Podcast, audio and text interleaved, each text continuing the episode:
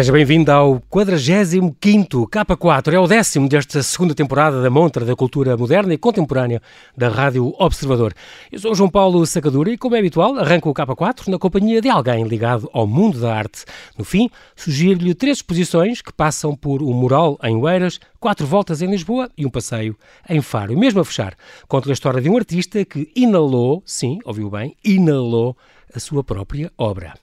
Comigo está a.k.a. Corleone, é o alter ego de Pedro Campiche, um artista multidisciplinar que começou como grafiter na sua cidade de Lisboa, depois trabalhou como designer gráfico e hoje é um artista que já há uma década tem apresentado o seu trabalho em cidades tão variadas como Manila, Las Vegas, Bangkok, Bucareste, Paris, Zurique, Mumbai e Moscovo. Olá Pedro, muito obrigado por teres aceitado este convite para estar no K4. Bem-vindo ao Observador. Olá, boa tarde, obrigado pelo convite. Pedro, uh, tenho que começar por perguntar porquê a.k.a. Corleone. Eu sei que tu és fanático pelos filmes da máfia, de filmes de gangsters, gostas imenso do visual dos anos 60 e tal. E, e, aliás, a tua primeira exposição na Suíça era I, all, I Always Wanted to be a Gangster, em, há oito anos. Porquê? Então, vem daí, é deste fanatismo, deste gosto que tu tens uh, pelos filmes de gangster, este a.k.a. Corleone? Sim, o nome vem do, do, do, meu fascínio com este submundo de, da máfia e tudo mais, mas acima de tudo tinha a ver com.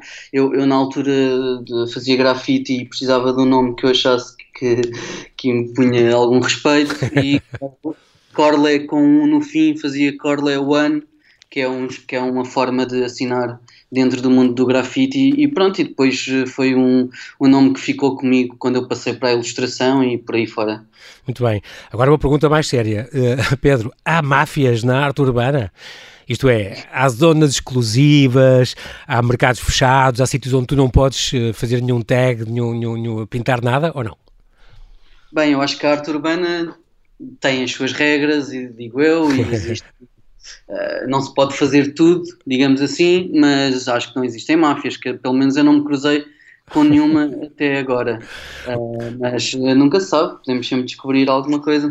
Tu tens uma, tu tens uma ascendência portuguesa e tens dupla nacionalidade. O teu pai é, é suíço, embora tenhas vivido sempre uh, onde nasceste, aqui em, em Lisboa, uh, viveste sempre por cá. Numa entrevista, definiste uma vez como obcecado por tudo o que é visual. Sou cabeça de ténis, colecionador de brinquedos, ciclista, amante de grafite, viciado em viagens, chefe incrível, sempre estou para ver, entusiasta de BD, cinéfilo, fã de polaroids e de gangsters e aspirante a campeão de ping-pong reveste nesta tua descrição? Mantens? É um bom retrato teu? Essa descrição tem muitos anos, mas eu posso dizer com alguma confiança que sim. Quase todos os interesses continuam, uh, pronto, continuam a fazer parte do, dos meus gostos pessoais e uhum. da minha vida. É um pouco isso. Acho que ainda me resume de alguma forma, sim. Tu começaste com o grafite, no fundo, para ser rebelde. Não tinhas muita intenção de fazer coisas artísticas, fazias coisas ilegais, coisas feias, era um bocado de uma revolta também. Uh, hoje já não te revês nisso, claro, mas uh, os teus pais na altura se calhar não acharam grande graça. Não, os meus pais não gostavam nada dessa minha aventura e de facto quando eu comecei a fazer grafite, como eu acho que muita gente quando começa a fazer grafite, não, o objetivo não passa por fazer algo realmente bonito, mas por espalhares o teu nome e por uh, fazeres algo que, que vai contra as regras. Um, pronto, isso entretanto evoluiu de certa forma, mas eu acho que isso são valores que ainda estão muito associados ao grafite e quem o, e quem, e quem o faz. Um, e sim, acho, acho que os meus pais têm alguma piada porque começaram por eh, pronto, odiar e, e realmente terem problemas porque eu também metia em grandes problemas uh, graças a isso, mas pronto, hoje em dia veem que teve um aspecto bastante positivo na minha vida me permitiu fazer o que eu faço hoje. Claro. Para ti o grafite não foi só pintar paredes e fugir de cães. Foi também uma, uma escola de artes, porque tu estudaste à séria, tu eras desenhador já desenhador compulsivo, estudaste à séria a arte, licenciaste em design e comunicação visual.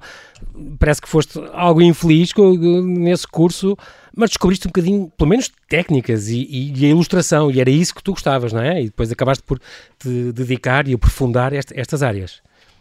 Sim, sem dúvida. Eu quando digo que o grafite foi a minha escola, é mesmo, digo com, mesmo com, com, com conhecimento de causa, porque realmente muito do que eu utilizo no, no, no, meu trabalho hoje em dia, as bases vêm do grafite. Pode ser a escala, pode ser os materiais que uso, pode ser a composição de cores, de letras, tudo isso continua presente no meu trabalho e é daí que vem. Claro que também aprendi na escola muitas outras coisas, mas o grafite teve um papel extremamente importante no meu desenvolvimento. Ficaste então um ilustrador freelancer, era no fundo o que querias ser, depois de trabalhar algum tempo, em, alguns anos, em, em ateliês, a tua atitude foi mudando à medida que, for, que foste crescendo e hoje em dia consideras-te um artista multidisciplinar. É muito engraçado porque não vais atrás do sou um street artist, sou, sou isso. Não, gostas de, e realmente tens experimentado ao longo da tua vida coisas muito, muito variadas, incríveis, com um estilo, com um estilo muito, muito teu. É muito engraçado, já se, já se distingue uh, muitas coisas, embora nas tuas coisas novas e transparências e iridescências e aquelas coisas, já não se vê logo, logo, logo que é teu. E portanto estás mesmo a experimentar coisas, até com cimento e com acrílicos e, e corte de laser. Uh, é, é, impressionante o que tens variado, que é muitíssimo bom. Mas aquela, aquelas cores primárias, aquele desenho de, de ilustração, aquelas transparências, um, é uma coisa que te deixa sem limitações. Tu experimentas tudo: alumínio, plex, tintas, látex de spray, usas por tudo e adoras uma coisa que é estética artesanal. É muito engraçado, não dispensas o, a tua moleskine, as tuas canetas, os teus marcadores, as tuas aguarelas. Sim, exatamente. Acho que, acima de tudo, o meu trabalho é, é, um pouco guiado por esta minha necessidade de fazer coisas diferentes e de não me sentir a estagnar e de sentir que, que estou a evoluir. E portanto, eu acho que estas técnicas que eu vou sempre experimentando e que de alguma forma também fazem o meu trabalho uh, ser mais variado têm muito a ver com esta minha vontade de de, de, não repetir uma fórmula e de me sentir desconfortável com uma, com uma linguagem e ficar preso a ela. Portanto, uhum. acabo por experimentar muitas coisas e, como tu disseste, o meu trabalho recente também começa a, a, a mudar também um pouco do, do que eu tenho feito nos últimos anos, uhum. exatamente porque, porque acho que tenho tempo e espaço para evoluir e, e, e, e sinto-me, acho que é um pouco que me motiva também como artista, é sempre sair um bocado da minha zona de conforto e, experimentar eh, áreas novas, técnicas novas. É verdade que ainda, ainda preferes muito fazer os trabalhos à mão, em relação, por exemplo, a usar o, o computador? Um, sim, acho que uh, ainda hoje estava a trabalhar num, num projeto novo e, e, tenho sempre alguma forma de começar pelo papel, mais que não seja para, para anotar ideias ou para fazer apontamentos assim muito muito uh, ligeiros, digamos uhum, assim. Uhum. Uh, hoje em dia, com o iPad, admito que, que, que, é tão próximo de desenhar no papel que já, já, já usas mais como ferramenta, assim. Exatamente. Uhum. Mas eu não dispenso o, manual e acho sempre importante, de alguma forma, uh, mesmo num trabalho que possa ser quase todo digital, partir pelo menos do, do papel e das minhas ideias. Entre tu, quais são as tuas grandes fontes de, de, de, inspiração? É outra street art? É os anos 60? São as viagens que são muito importantes para ti? Tu vais ao Japão, Nova Iorque, viajas por tantos sítios, vês tanta coisa. Qual é, de onde é que tu tiras as tuas ideias principais? É sobretudo de onde? Eu acho que tiro as minhas ideias principais, isto é um clichê dizer isto, mas é mesmo verdade, quase de todo lado. Ou seja, eu posso estar a andar na rua e ver um, um, um, um letreiro neon antigo, meio eh, em ruínas, e isso inspira-me de alguma forma, como posso ver uh, uma fotografia ou, ou algo que simplesmente capta a minha atenção e eu sinto que tenho que desenhar ou, ou pelo menos escrever o que eu vi para, para me poder relembrar mais tarde, uhum. mas também sou muito inspirado por, por arte.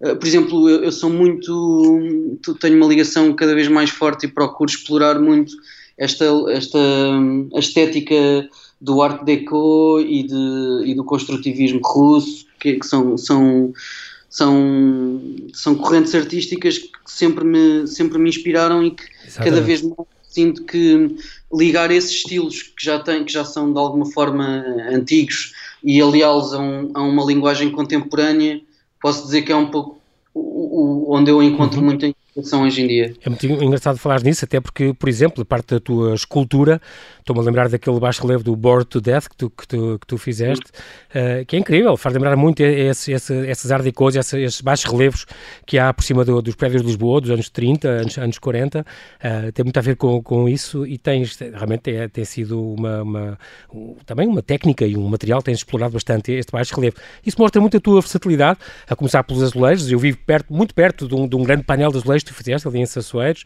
ou no Moxie Hotel, nos contentores, também neste projeto de, do ano passado, o Balance, este campo de basquete no campo dos Mártires da Pátria, que se não me engano até, até a Croácia, que era uma coisa do género, e está a encomendar uma coisa parecida, certo? Certo, infelizmente na Croácia não aconteceu graças ao Covid, Exato. mas mas uh, estou confiante que, esse, que, essa oportunidade vai voltar a surgir no, no futuro. Que é uma coisa incrível, porque tens é uma obra de arte tua, toda aquela, aquela base e as tabelas e tudo, mas que onde as pessoas fazem muita coisa, incluindo jogar basquete. Mas aquilo é uma coisa que tornou-se para a população um, um, ponto de referência. As pessoas vão para lá, dançam, fotografam, andam por ali e de certeza é que é das coisas que mais alegria te dá. Sim, ainda por cima eu vivia nesse bairro, portanto eu tinha um, ah, claro. uma ligação especial com esse campo de basquete e com o bairro. Uhum. Mas sem dúvida, ver o, ver o campo pintado e ver como as pessoas reagem e mesmo como, digamos, o campo ganhou ali uma, uma injeção de, de, de vitalidade, é, é, muito, é muito uhum. bom ver isso. E, e pronto, e, torna o meu trabalho um pouco diferente porque estou a trabalhar num, numa superfície diferente, eu próprio encontro desafios novos Uh, portanto, eu estou sempre à procura desse género de desafios. É também outra, outras coisas que tu fazes, estas, estas séries dos translúcidos, estes iridescentes que também tá, estás agora estado a fazer, que apresentaste também em, em Zurique, se não me engano, ou ias apresentar em Zurique este ano.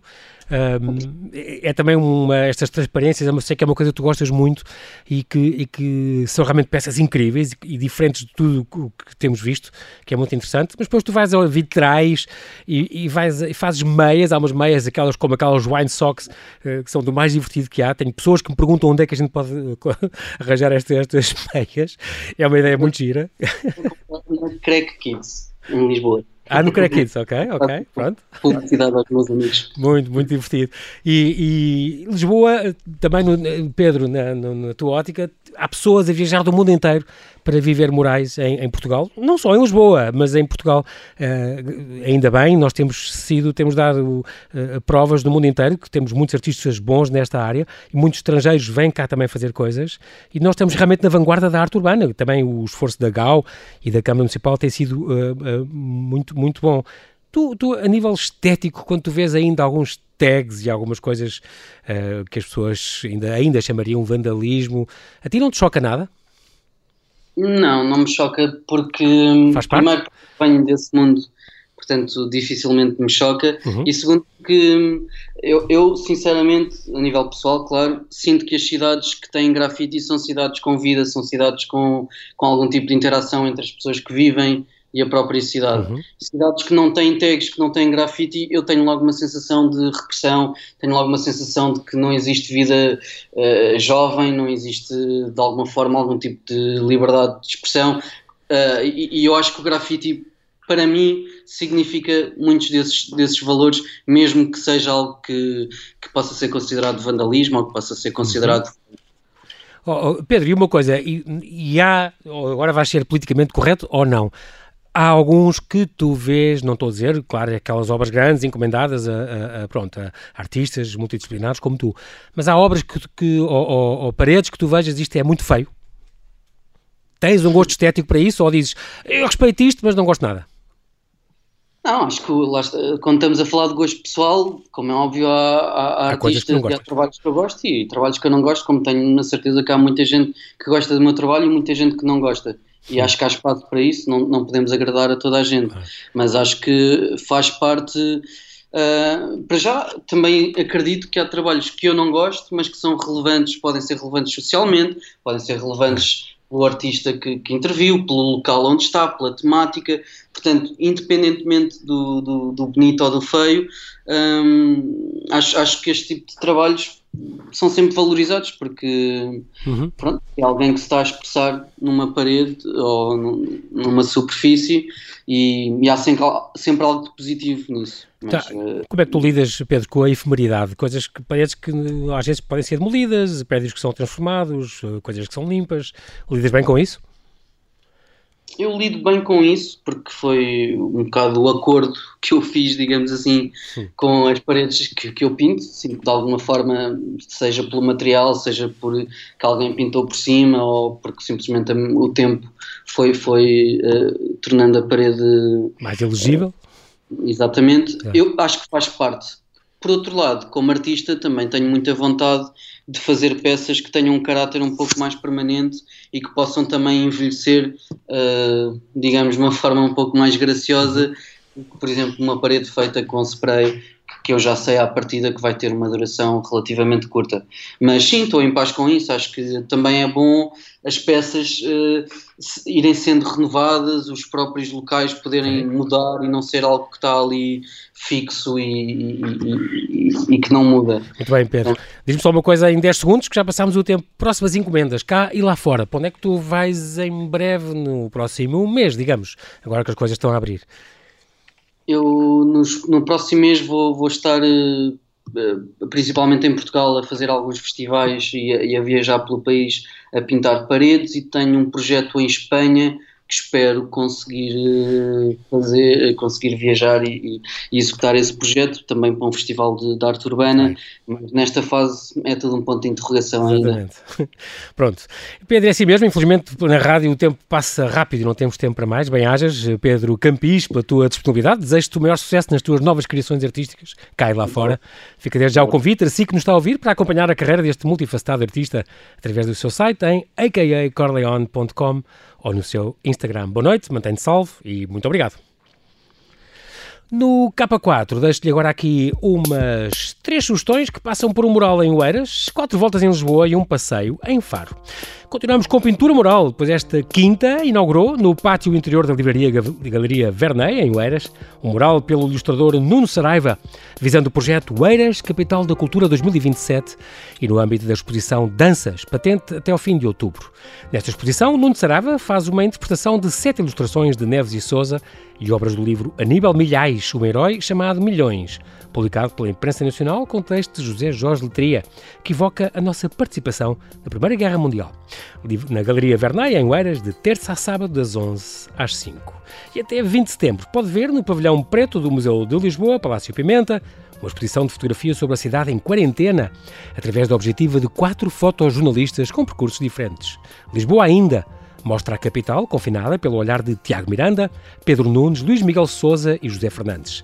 A completar os quatro núcleos, uma sala dedicada ao poema que Manuel Alegre escreveu sobre a cidade durante a quarentena, Lisboa ainda, e que deu título, aliás, a esta exposição, excertos de poemas de Manuela de Freitas, Maria Teresa Horta e Sofia de Melbreiner. Museu da Cidade ao Campurando, terça a domingo, das 11 às 5. Procure na net as visitas guiadas. E se está no Algarve, vale a pena passear até à Galeria Trem, em Faro, para ver Passeio. A exposição que nos propõe João Queiroz, um artista lisboeta que vive e trabalha nas Azenhas do Mar, expondo individualmente desde 1986. A não perder este convite para este passeio pelo seu universo artístico tão particular, numa exposição que encerra o ciclo de arte contemporânea Preces para afugentar tempestades, insetos malignos, etc organizado pela Arte Dentro, em parceria com o Museu Municipal de Faro. Até 6 de setembro, terça a sábado, das 11h30 às 6 na Galeria Trem, na Rua do Trem, número 5, em Faro. Há um artista que uma vez inalou, sem querer, uma obra sua e não eram pós, pigmentos, tintas ou diluentes, era uma escultura. Falamos do britânico Willard Wigan, autor de microesculturas tão pequenas que só podem ser vistas com um microscópio. Ao criar a sua arte, Wigan tem de diminuir o seu ritmo cardíaco e trabalhar entre pulsações. O trabalho que um dia inadvertidamente inalou foi uma Alice, de Alice no País das Maravilhas, mas parece que a segunda versão até ficou melhor. Nascido aos 63 anos em Ashmore Park Estate, em Inglaterra, Willard, filho de imigrantes jamaicanos, é famoso pelas esculturas que são tipicamente colocadas no buraco de uma agulha ou na cabeça de um alfinete e podem ser tão pequenas quanto 5 milésimas de milímetro. É miúdo, sofria de autismo e dislexia. Foi vítima de bullying até por parte dos professores. O seu recurso à escultura de peças mínimas, desde tenra idade, foi um escape. Se não pudessem ver o seu trabalho, não o podiam criticar. Desde então criou obras minúsculas e exclusivas, incluindo uma última ceia, personagens de Star Wars, presépios ou animais, algumas mais pequenas que um ponto final num jornal, tendo já dois recordes do Guinness. Tem exposto o seu trabalho em galerias de todo o mundo e foi convidado para programas famosos como o Inside Out, da BBC, ou o Tonight Show, de Conan O'Brien, nos Estados Unidos. Deu uma TEDx em Oxford, é doutor honoris causa pela Universidade de Warwick, foi condecorado pela Rainha Isabel. Desafiado pela namorada, Willard Wigan esculpiu uma igreja de Gloucestershire num grão de areia, obra que o vigário adorou, mas ele não ficou satisfeito. Acho que está grande demais, confessou. E é tudo por hoje. Bom fim de semana, boas exposições. Eu sou o João Paulo Sacadura e conto consigo no próximo K4, aqui na Rádio Observador.